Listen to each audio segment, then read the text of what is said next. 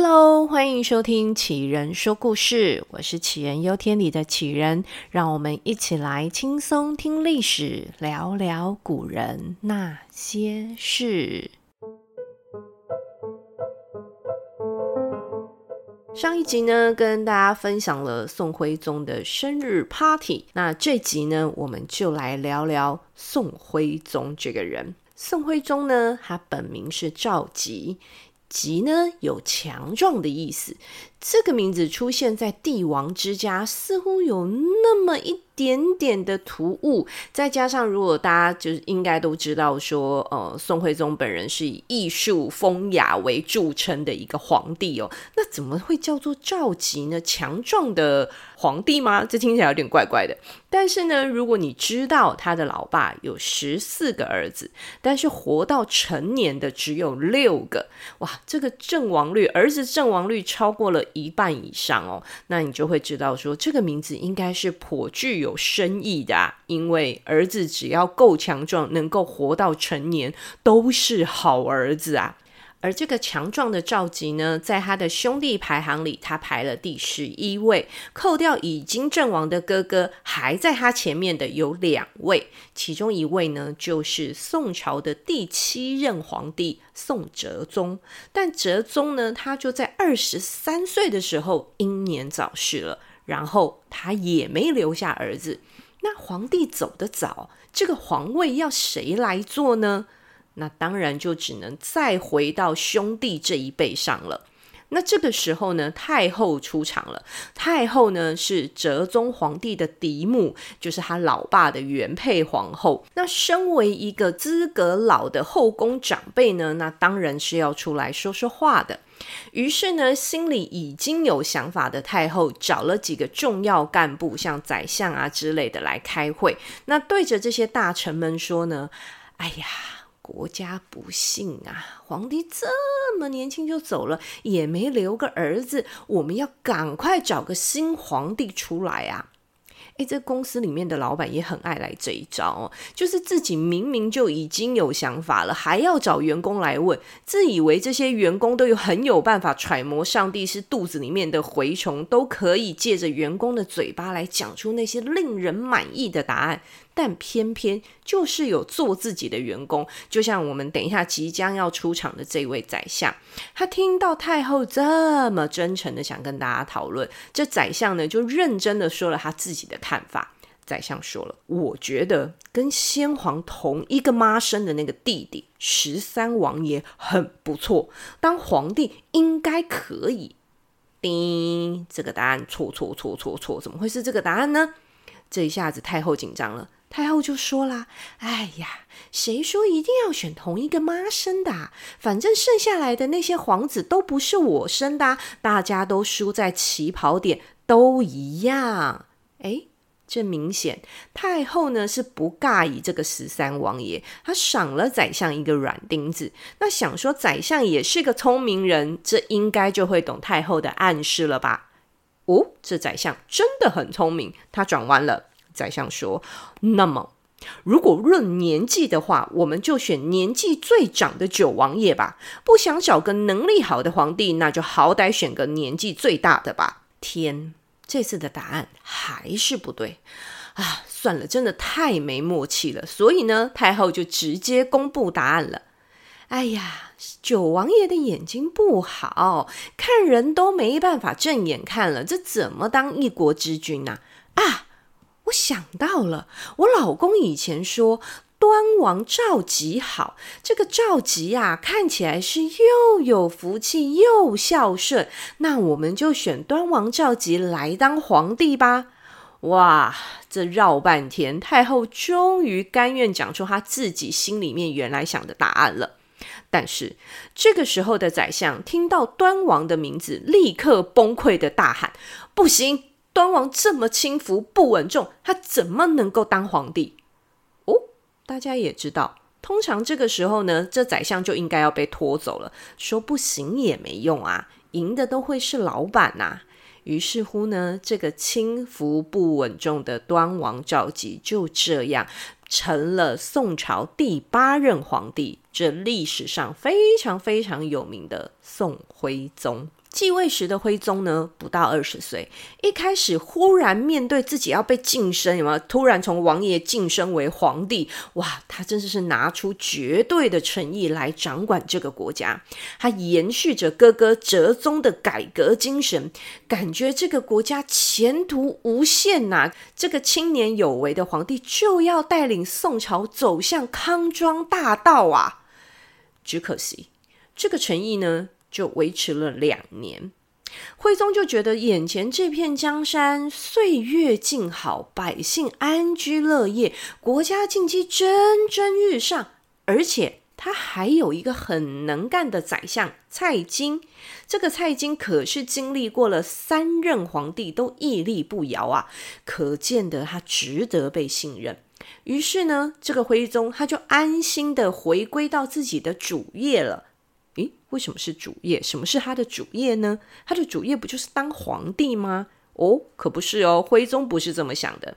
徽宗的皇帝工作呢，只是他的副业，这是后来才冒出来的斜杠啊。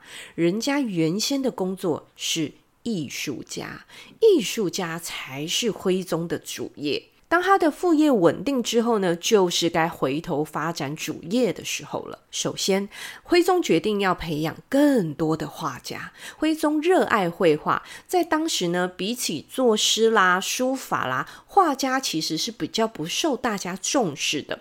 但是呢，这皇帝亲自建立了翰林书画院，而且他还自己当院长，哇，那可就不同了。这下天子门生可就不只是那一些会写文章的进士了，画画画得好也是有机会出头天的。而这个皇家的翰林书画院呢，相当具有规模，非常难考进去。这个学科跟术科都很重要，除了要有技术之外呢，也要有学识。而且呢，这个徽宗亲自当主考官，这个术科的考试呢，都还很有意境跟深度。据说他最著名的考题就是，请画出“踏花归去马蹄香”。咦，听到这个题目，我们脑子里浮现的是什么呢？嗯，花，嗯，马脚。那归去跟香要怎么画？据说当时这一题拿高分的考生，他是这样画的：在画面上出现行走姿态的马。然后蝴蝶绕着马的脚边来飞舞，这个行走的马呢，就代表着归去；用蝴蝶来代表香气，充分表现以诗入画的意境。哦，这感觉把整幅画都拉高了一个层次啊！这个徽宗的书画院呢，可不是随便玩玩的哦，它是非常严格，而且它有明确的晋升管道的。当时呢，培养了很多厉害的作家，那个画出《清明上河图》的张择端就是从这里毕业的。那大家就可以知道，徽宗的这个书画院呢，在艺术上可是代表了一个相当重要的角色。而他这个艺术家呢，无拘无束，创意无限。另一个因他而生的艺术品就是汝窑的青瓷。但是啊，如果我跑去跟徽宗说：“哎，你的汝瓷真是美呀！”他百分百会出现黑人问号。汝瓷是什么东西啊？因为呢，汝瓷是现代给的称号，在那个时候，对徽宗来讲，它就是在汝州的窑厂制造的商品，而且呢，也不是拿来用的，它是拿来看的，拿来玩的。而这个青瓷呢，起源于徽宗的一个梦。梦里呢，他推开门，一眼望去的是那刚下过雨的天空，这乌云刚刚散去，蓝中带灰，那个颜色啊，让他惊艳不已。醒来之后依旧难忘，就干脆找来工匠，要他们调制出这种托梦才出现的天青色。这个颜色，即便是用现在的工艺，都相当难还原。但当时汝窑的工匠还真是使命必达，给弄出来了。但是呢，因为产量相当稀少，这限量版的瓷器呢，喜滋滋的送到徽宗的手上，只要被验到有瑕疵，哎，没再客气的，直接摔碎。对徽宗来说，不合格的玩具是不能留在世界上的。所以，这个会散发出淡淡紫色光泽的天青色瓷器，流传至今的不到一百件。这拍卖价呢，已经超过十一亿的台币。那在台湾故宫呢，是可以看到汝瓷珍藏的。大家有机会呢，可以去看看那一个传说中是要混入玛瑙才能够烧制而成的天青色。不过这真的只是传说啦，他们没有混入玛瑙啦。OK，除了瓷器之外呢，徽宗还自创了他自己的字体——瘦金体。挣脱那个楷书、行书、隶书的书写框架，而跟草书相比呢，又字字看得懂。呃，不过这纯粹是我自己的心声啦，因为我每次看草书，我都觉得哇，字好美啊，但是我看不懂那个字是什么啊。那回到瘦金体，这个瘦金体自成一格。徽宗的自负跟才气，可都通通展现在他的字画当中了。而这个充满文艺气质的皇帝，可不只是爱艺术，他也爱美人。徽宗有挂到名号的嫔妃就超过一百个人，子女有六十六个。这就算不靠才气，他也能够靠着他的生育能力名留青史啊。而这个爱艺术、爱美人的徽宗，如果他一直是个闲散的王爷，应该是可以开开心心的过一辈子吧。只可惜他偏偏被晋升成了皇帝啊！再偏偏他遇上了一个会讨他欢心，又可以跟他一起分享艺术爱好的人，就是他的宰相蔡京。这对君臣啊，简直就是天作之合。蔡京呢，是神宗时期的进士。嗯哼，又是进士，这代表着蔡京具有一定程度的智力跟能力，而他还有一个非常大的特色，就是蔡京的字啊，写得真是好啊，远近驰名。而他呢，也是靠着他自己的那一把好字，把他自己弄进了权力的中心，当上了宰相的这个职务。这个蔡京很厉害，他发现徽宗喜欢园艺，喜欢欣赏奇珍异石。诶，这多会玩呐、啊！人工制造的汝瓷已经玩不够喽，这要玩天然的。蔡京呢，就赶快动用他自己的心腹，到民间搜刮奇珍异石，送进京城献给皇帝。这可把徽宗给乐坏了，干脆直接成立了一个专职运送的单位，叫做花石纲。宋代呢，把运送物资的单位叫做纲，这个纲呢，就是界门纲目科属种的那个纲。所以运米的就叫做米响缸，运马的叫做马缸。那么负责运送各地奇珍石头的呢，就叫做花石纲。那秉持着你家就是皇帝家的概念，百姓家里的石头就是皇帝的石头，不管大小，都想办法要弄出来。石头太大运不出来，没关系，我们就把房子给拆了。这个运石头的过程中呢，遇上了桥梁挡路就拆桥，遇上了堤防过不去就拆堤防，要进城了被城门卡住进不去，那就拆城门。这徽宗啊，看到这劳民伤财的巨石，他开心到一个不行啊！他觉得运石头真的太辛苦了，有出到力的，哎，每一个。都送一个金碗，纯金制造的碗。